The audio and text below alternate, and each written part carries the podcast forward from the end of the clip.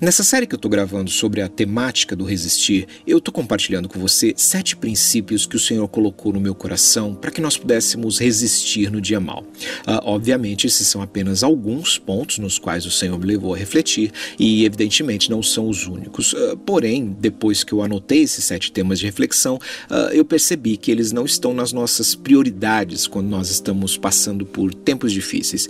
não que eu esteja trazendo algo novo que jamais tenha sido pensado coisa parecida jamais. Ah, até porque nós não precisamos de uma nova revelação a respeito de nada. É, tudo que nós precisamos para ficarmos firmes diante das lutas e provações já nos foi revelado através da palavra de Deus. Ah, por que é que eu estou te dizendo isso? Porque quando nós estamos fragilizados pelos problemas da vida, é, é muito comum surgirem falsos profetas que querem revelar algo novo, que nem os profetas bíblicos é, compreenderam claramente, mas Deus revelou para esse tempo e tal. Cuidado.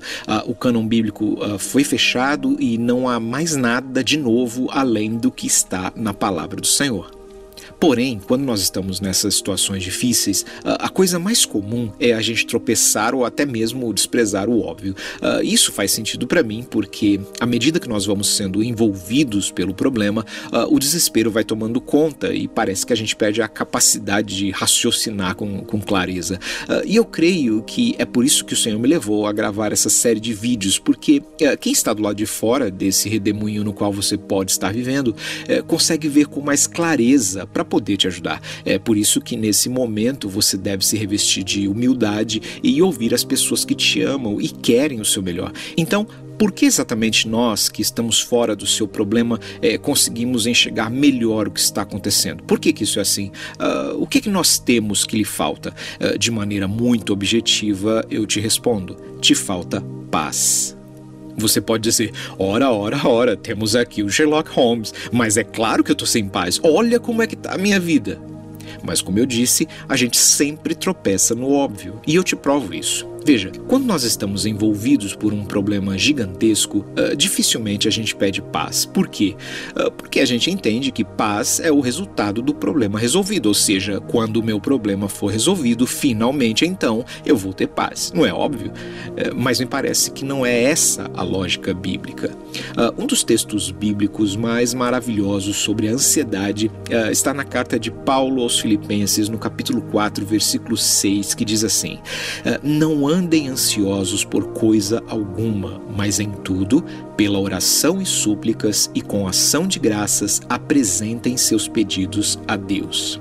Horas, isso não é maravilhoso? Em outras palavras, o texto está dizendo: não precisa ficar preocupado, fala com Deus que ele resolve o seu problema. Porém, essa seria uma leitura desatenta e precipitada do texto, porque o versículo seguinte diz: E a paz de Deus, que excede todo entendimento, guardará os seus corações e as suas mentes em Cristo Jesus. Ou seja, o que o texto está realmente dizendo é: não fique preocupado, fale com Deus e ele te dará paz. Veja, em momento algum o texto bíblico está dando garantias de que Deus resolverá o seu problema. É, não que ele não possa e não que ele não vá, mas a garantia do texto é que, mesmo que o Senhor não resolva o seu problema, ele vai te dar paz. E aí você pode perguntar, é, mas como é que eu vou ter paz no meio disso tudo que eu estou vivendo?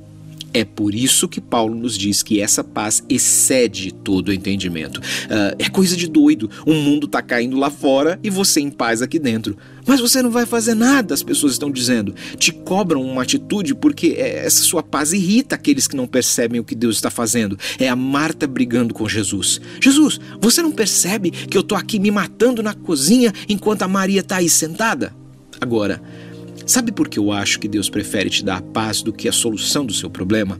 Talvez, e só talvez, ah, seja porque ele prefira que você amadureça e possa resolver sozinho os seus problemas. Veja, a Bíblia diz que quando nós éramos meninos, nós tomávamos leite, numa alusão clara à falta de maturidade. Bom, eh, se você tem alguns anos de experiência aí na vida cristã, você já deve ter tido a sensação de que Deus não está mais operando como antigamente. E isso, obviamente, não é verdade. O que acontece, creio eu, é, é que no início de nossa fé, uh, tal como um bom pai ajuda seu filho, filho a aprender a andar, o Senhor nos ajudava nas coisas mais triviais do viver. Mas com o passar do tempo, ele vai interferindo cada vez menos, para que a gente entenda que ele é o Deus do impossível, não dos nossos caprichos. Uh, o não agir de Deus me parece que é a sua melhor pedagogia, porque é assim que a gente amadurece.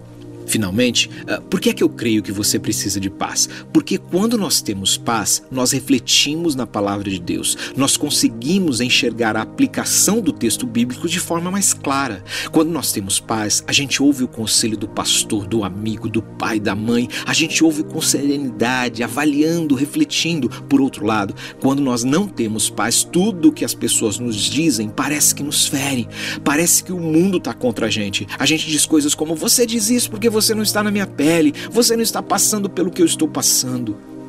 Minha oração nesse momento é que essa palavra caia como boa semente no seu coração, eh, que ela dê frutos de paz, que você respire fundo, desacelere e entregue o seu problema ao Senhor.